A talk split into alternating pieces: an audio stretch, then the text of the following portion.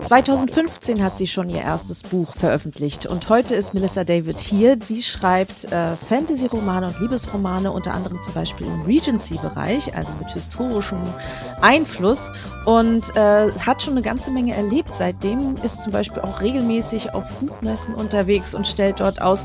Und ich möchte heute ganz herzlich äh, Sie im Buchbeast Podcast mit mir, Hanna Buchmarketing, begrüßen. Und deswegen, hallo Melissa. Hallo, vielen Dank für die Einladung. Ja, du hast ja schon schon wirklich, äh, bist schon lange, also gerade für, für, ich sag mal, junge AutorInnen, bist du sehr lange schon dabei. Und deswegen äh, interessiert mich natürlich auch bei dir die Hauptfrage dieser 24 Kurzinterviews. Äh, was hat sich für dich in den letzten Jahren in deiner Arbeit in der Buchbranche verändert? Ja, ich finde tatsächlich, es hat sich sehr viel verändert. Also ähm, die Buchbubble ist größer und vielfältiger geworden. Es ist tatsächlich schwieriger inzwischen, ähm, sein Buch Sichtbarkeit zu verleihen und ordentlich zu vermarkten. Aber gerade auch wir selbst Publisher sind um einiges ähm, professioneller geworden. Dein erstes Buch war auch im Self-Publishing, oder? Ja. 2015 im Selbstpublishing und ähm, ich hatte damals eine sehr erfahrene Autorin an meiner Seite, die mich da so ein bisschen durchgelotst hat. Oh, das ist natürlich das Beste, was man sich dann vorstellen kann.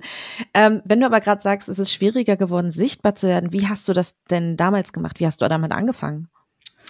Naja, früher, früher, ich komme mir schon sehr alt vor, ähm, diese typischen 99 Cent Aktionen oder drei Tage auf Amazon sein Buch kostenlos stellen. Und es war nicht so, dass das einfach verpufft ist, sondern man hat auch danach hunderte von Büchern verkauft. Das heißt damals also dieses, ich nenne es mal Preismarketing vor allem äh, mhm. gemacht und äh, dadurch die Algorithmen von, von Amazon genutzt. Genau. Und also die, man hat einfach gucken müssen, dass man am ersten Tag irre viele Verkäufe zusammenkriegt.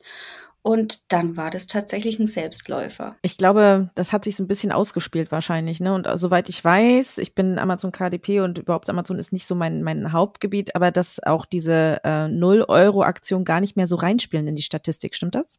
Gar nicht. Also ich habe auch so das Gefühl, es guckt keiner mehr nach kostenlosen Büchern. Es gibt so viel oder einfach auch, ich, ich denke auch, dass Kindle Unlimited so unglaublich gewachsen ist. Damals hat man übrigens, also ich hatte ähm, eine Novelle und ich habe für die Novelle einen Euro 30 gekriegt oder einen Euro 40 pro ausgeliehenes Buch. Es war komplett egal, wie viel gelesen wurde. Hatte ich leider nicht lang, weil irgendwann 2015 ist es dann umgestellt worden auf diese ähm, Seiten und da ging dann ging der, die Gewinnmarge ordentlich nach unten. Wie sieht's denn aus äh, seitdem wie hast du denn geschafft, dich dann sichtbarer zu machen? Also wie hat sich das denn weiterentwickelt? Weil du bist ja verschiedene Schritte mitgegangen. Ja, also ich hatte einfach das große Glück, dass ich damals viele erfahrene Autoren haben, hatten, die mich dann auch ordentlich supportet haben. Und ähm, es war schon deutlich einfacher, auch über Social Media sich einen festen Leserkreis aufzubauen.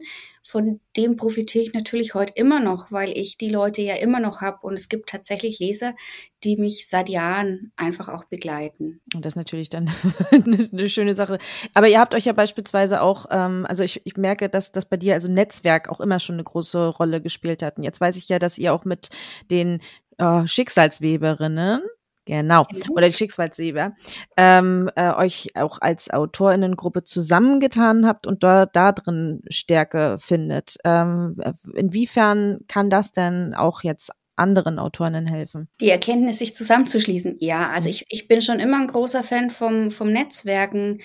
Ähm, ich bin ganz früh im Selbstpublisher-Verband beigetreten, 2000 17, 18, ich weiß es wirklich nicht mehr genau, war meine, nee, 16, 2016 war meine erste Messe. Leipzig, äh, Selbstpublisher-Stand hatte einen total kleinen, kleinen Stand und ähm, da war ich tatsächlich das erste Mal mit ähm, Vanessa Cardui zusammen und ähm, sie ist auch Teil von den Schicksalswebern. Wir hatten uns zwischenzeitlich mal aus den Augen verloren, aber dann auch wieder gefunden und ähm, einfach ähm, das Zusammensein, Beiträge teilen, aber auch ganz so, so banale Dinge wie der Tag heute war scheiße, Family nervt und zum Schreiben bin ich nicht gekommen. Und ich glaube tatsächlich, dies, dieses, diesen Balanceakt zwischen Schreiben und Alltag ähm, verstehen einfach auch nur Gleichgesinnte. Und es tut einfach auch gut, da ein Gegenüber zu haben oder jemanden, der einfach auch in, in der gleichen Lage ist. Wie merkst du denn eigentlich auch, was sich verändert hat für dich direkt im Schreiben ähm, jetzt innerhalb dieser Jahre? Vielleicht sind es die Themen, ist es die Technik, wie du schreibst. Ähm, was hat sich da für dich verändert? Außer ich sag jetzt mal äh, dem normalen, ich äh, habe eine Routine gefunden. Ähm, das erste Buch ist in Word entstanden und ich habe damals schon gemerkt, ähm, das ist nicht so, ähm, das Gelbe vom Ei. Ich bin dann relativ flott auf Scrivener umgestiegen. Ich liebe ähm, es immer noch. Also ich schreibe tatsächlich oder ich, ich lege meine Bücher da drin an, ich plotte, ich habe meine Charaktere, meine Orte, ich habe da alles drin. Ähm, man wird natürlich professioneller, es kamen verschiedene Tools hinzu ich ähm, überarbeite tatsächlich inzwischen mit Papyrus. Also zum Schreiben mag ich es nicht, aber ähm, überarbeitungstechnisch kommt da nichts ran. Ähm, es ist eine Dropbox dazugekommen, wo die Manuskripte lagern, wo man ähm, Bilder hochlädt, wo auch ähm, Blogger Zugriff haben. Und gerade so in den letzten ähm, Wochen und Monaten, wo ähm, KI wesentlich präsenter ist, ähm, habe ich mich auch da tatsächlich mit dem ein oder anderen Tool-Abo eingedeckt. Wo wir jetzt gerade schon so ein bisschen bei dem Heute angekommen sind, äh, wo siehst du denn da momentan ja Trends vielleicht auch gerade, auch in deinen, auch in deinen Genres? Ja, also ich meine, ähm, Fantasy habe ich immer noch das Gefühl, ist ein bisschen langlebiger als ähm, Liebesroman. Ähm, Regency Romance ist so die letzten zwei Jahre aus dem Boden gestampft worden. Davor gab es kaum Literatur. Und ähm, tatsächlich glaube ich, dass es ähm, 2010 ähnlich auch mit dem Vampir-Genre war. Also meine erste veröffentlichte Buchreihe geht, ging um Vampire und ähm, die, die kamen damals auch aus allen Ecken und Enden plötzlich gekrochen. Und ich glaube, das macht auch so ein bisschen den Buchmarkt ähm, aus, dass, dass es Trends gibt, die sich entwickeln, wieder abflauen, ihre Fans behalten ähm, oder auch wieder verlieren. Ähm, mir fällt gerade noch ein, äh, eine Sache, wer dich jetzt mal auf einer Buchmesse gesehen hat, äh, sieht ja, äh, dass du immer was Besonderes machst, dass du diese, diese tollen Kleider hast. Und, äh, da hat, das hat natürlich auch mit, mit Markenaufbau und Wiedererkennungswert zu tun. Seit wann machst du das eigentlich? War das von Anfang an dir klar, wie du äh, dort auftrittst? Nee, überhaupt nicht. Also ich, ähm, ich komme aus Bayern. Ähm, bei uns nennt es sich Fasching. Ich bin der größte Faschingsmuffel, den man sich nur vorstellen kann. Ähm, es ist tatsächlich mit diesen Regency-Romanen ähm, damals so, ja, eingeschlichen, nenne ich es jetzt einfach mal. Ähm, ich habe zu diesen ähm, historischen Liebesromanen einen Leseplan entwickelt. Ähm, das heißt, es gibt einfach zusätzliche Informationen, die man sich noch dazu holen kann. Und da ist ein ganz wichtiger Bestandteil einfach auch ähm, Videos. Und ähm, nachdem ich beschlossen habe, so wie ich jetzt hier sitze, kann ich mich da nicht hinsetzen, ähm, kam so das ein oder andere historische Kostüm ähm, dazu. Und ähm, dann dachte ich mir, warum nicht auch auf Messe tragen? Weil nur für Videodreh sich ein Kleid anzuschaffen, ist ein bisschen bisschen schade. Und du hast ja auch gesagt, dass bei dir äh, teilweise die Menschen täglich zum Messestand kommen, weil du jeden Tag ein anderes Kleid trägst. Und das ist natürlich das Beste, was man machen kann, dass dann immer auch bei dir was los ist. Selbst wenn sie nicht jeden Tag jetzt ein Buch kaufen würden, weil, gehen wir mal, sind wir mal ehrlich, das geht nicht. ähm, ist es aber, dass ja beim Stand immer was los ist, dass du der, der, der Blickfang dort mit bist. Und das ist natürlich, sind, sind tolle Voraussetzungen, dass auch andere dann darauf aufmerksam werden, die dann auch auf dich und deine Bücher aufmerksam werden. Genau, ja. Also ich meine, da merkt man dann schon den Unterschied zwischen kleinen und großen Messen und ähm, im Leipzig, ähm, wo ganz viele Verkleidete rumlaufen, ähm, generiert man natürlich nicht so die Aufmerksamkeit. Ich weiß inzwischen auch, dass ein rotes Kleid mehr aus der Masse raussticht, als ein mhm. grünes oder blaues. Das ist mir auch aufgefallen, dass das strahlt von Weitem. genau. Also ja, ich dachte eigentlich, ähm, wenn ich die Kleider habe, ist es kein Problem. Ich ziehe die einfach an und muss mir keine Gedanken machen, was ich auf Messe anziehe, weil das ist ja immer die große Frage. Ich weiß, inzwischen ist es noch schwieriger geworden. Welches Accessoire zu welchem Kleid und welches Kleid wann und wie und wo. Ähm, ja, ist herausfordernd, aber es macht trotzdem immer noch sehr viel Spaß. Guckst du denn taktisch, dass du beispielsweise das Rote dann an den Samstagen beispielsweise, die sind ja meistens so äh, der der Peak, ob nur äh, Frankfurt, aber auch Leipzig äh, ist ja da an den Tagen am meisten los, wo dann auch wirklich Leute aus der Umgebung kommen, nach Büchern gucken und auch wirklich so diesen Kaufwillen mit drin haben, dass du da sagst, okay, heute nehme ich das Rote, weil heute muss es knallen? Ähm, nee, ich habe ähm, ich habe mich mit den Kleiderfarben an meinen Buchcovern orientiert. Das erste ist grün, das zweite ist rot, das dritte ist blau und das vierte ist gelb. Und genauso habe ich die Kleider auch bei der Leipziger Buchmesse getragen. Ähm, das Gelb oder eher golden, weil Gelb steht mir einfach nicht. Ähm, ja, das ist. Das ist, ist mit Menschen mit heller Haut oftmals so tatsächlich. Ja. ähm, äh, das, also das gelbe goldene Kleid hat einfach eine lange Schleppe und für mich war klar, das ziehe ich in, in Berlin nicht an. Also das war für, für die Messe in Leipzig gut, aber in, in Berlin hätte ich da, glaube keine Freude mit gehabt, vor allem, weil ich auch zur Messe gelaufen bin. Ähm, genau, und von daher ähm, habe ich überlegt, was ich wie wo anziehe. Und ähm, nachdem ich mir für das rote Kleid neue Handschuhe gekauft habe, weil das große Problem an Handschuhen ist, man kann das Handy nicht bedienen. Und das Handy muss man bedienen, wenn die Kasse drüber läuft. Mhm. Ähm, deswegen habe ich mir da einfach welche ohne ähm, Finger rote Handschuhe. Ich wollte sagen, was die Punk-Version und schneidest genau. die Finger ab. Also es war jetzt nicht mehr so authentisch, aber ähm, zugunsten der einfachen Handhabung habe ich das so in Kauf genommen. Ja, also in, in ähm, Leipzig war ich ständig am Handschuh an- und ausziehen. Warte, ich rechne mal schnell ab und ja, also es war ein bisschen nervig. Und deswegen wollte ich einfach auch das Rote unbedingt anziehen. Und es war dann tatsächlich so, dass ähm, eine Bloggerin gesagt hat, ähm, sie kommt am Sonntag in einem ähm, Prinzessinnenkleid und ähm, da hat einfach das Blaue besser dazu gepasst. Deswegen habe ich an dem einen Samstag das Rote und Sonntag dann das Blaue angezogen. Nee, also du denkst dann auch wirklich so ein bisschen nach, wie man es dann ein bisschen taktisch unterbringen kann. Das finde ich ganz mhm. cool. Meine, komischerweise mein Gedanke ist gerade, überlegst du dir auch einen Sonnenschirm zu holen, um weiter aufzufallen? Weil ist das nicht auch so die Zeit gewesen, wo man so eine kleinen spitze Sonnenschirmchen hatte? Habe ich. Hast du? Das habe ich noch gar nicht gesehen. Ja, ich hatte, ich hatte den Schirm tatsächlich auch nicht auf Messe bisher dabei. Mhm. Ähm, aber in den Videos weiß ich gerade auch nicht. Ich habe aber ein Reel gedreht, ähm, wo ich normaler, also normale Klamotte anhab und diesen Schirm aufspann und dann ähm, im grünen Kleid dastehe.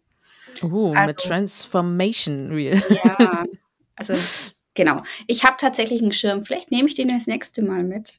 Vielleicht für die Standdeko. Aber äh, ich, ich, ich schweife ab, weil ich neugierig bin. Äh, ich möchte natürlich auch wissen, was du denkst. Wir haben ja gerade auch schon so ein bisschen über Trends gesprochen, aber auch ähm, inwiefern dein, dein Marketing sich entwickelt hat. Was meinst du denn, in welche Richtung ähm, wir jetzt äh, steuern innerhalb der Buchbranche, aber auch innerhalb deiner Arbeit? Innerhalb der Buchbranche? Innerhalb der Buchbranche. Also ich habe einfach den großen Luxus und ähm, das ist tatsächlich auch das, was ich mir behalten will, dass ich nicht vom Schreiben leben muss. Und das ähm, hat für mich einfach die Freiheit zu entscheiden, auf welches Buchprojekt habe ich Lust, auch wenn sie es nicht kostendeckend dann herausstellt. Ähm, wenn ich davon leben müsste, hätte ich einfach den Druck, das schreiben zu müssen, was der Markt hergibt. Also das ist so ähm, was mir einfach viel Freiheit schenkt und wo ich mich tatsächlich auch in Zukunft sehe. Nur weil ich es nicht hauptberuflich mache, heißt es nicht, dass ich es weniger professionell mache. Also das ist ähm, für mich einfach nochmal so der, der große Unterschied. Ich bin mir gerade noch nicht ganz sicher, wo es hinsteuert. Ich denke, dass gerade auch ähm, Marketingaktionen, Social Media ähm, noch wichtiger werden aber dass auch viel über Kooperationen gehen muss. Also man braucht eigentlich in irgendeiner Form eine Anlaufstelle, um auch ansatzweise irgendwie in, in Buchhandlung oder sonst was zu kommen.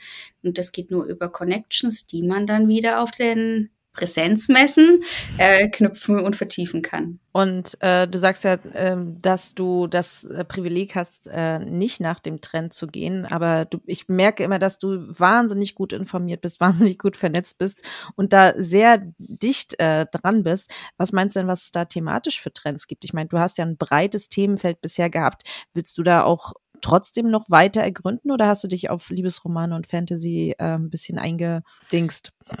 Also ich merke einfach, ähm, dass, dass mein Herz einfach für Fantasy schlägt. Das ist so, ja, da komme ich her und da gehe ich auch wieder hin. Hm. Ähm, ich habe die, die historischen Liebesromane wirklich geliebt. Ich fand es total toll, mich da in diese Zeit ähm, hineinzulesen. Ich weiß nicht, ob ich angefangen hätte, in dem Genre zu schreiben, wenn ich gewusst hätte, wie viel Recherche dahinter steckt. Ähm, ich kann mir tatsächlich vorstellen, auch irgendwann nochmal Regency Romans zu schreiben, würde aber tatsächlich keine andere historische Epoche wählen. Also da fühle ich mich tatsächlich so im, im Regency relativ wohl.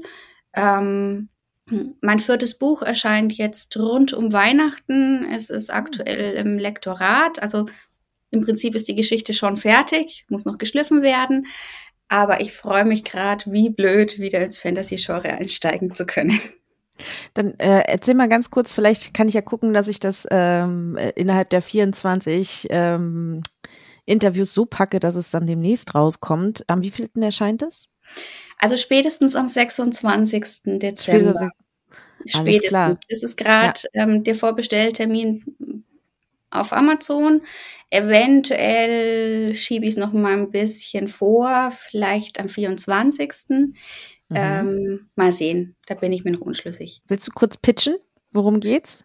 Ähm, ja, also es, ähm, wir befinden uns in London, Anfang des 19. Jahrhunderts und ähm, man darf tatsächlich nicht mit dem letzten Band anfangen, mit dem vierten, sondern muss mit dem ersten anfangen.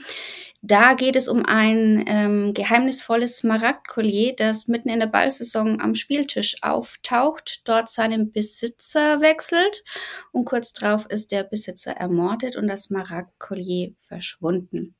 Und dann gibt es die ein oder andere Person, die ein großes Interesse dran hat, dieses Smaragdkollier zu finden und ähm, das zieht sich durch alle vier Bände durch. Also ich hoffe tatsächlich, es taucht dann auch im letzten Band zumindest ansatzweise wieder auf.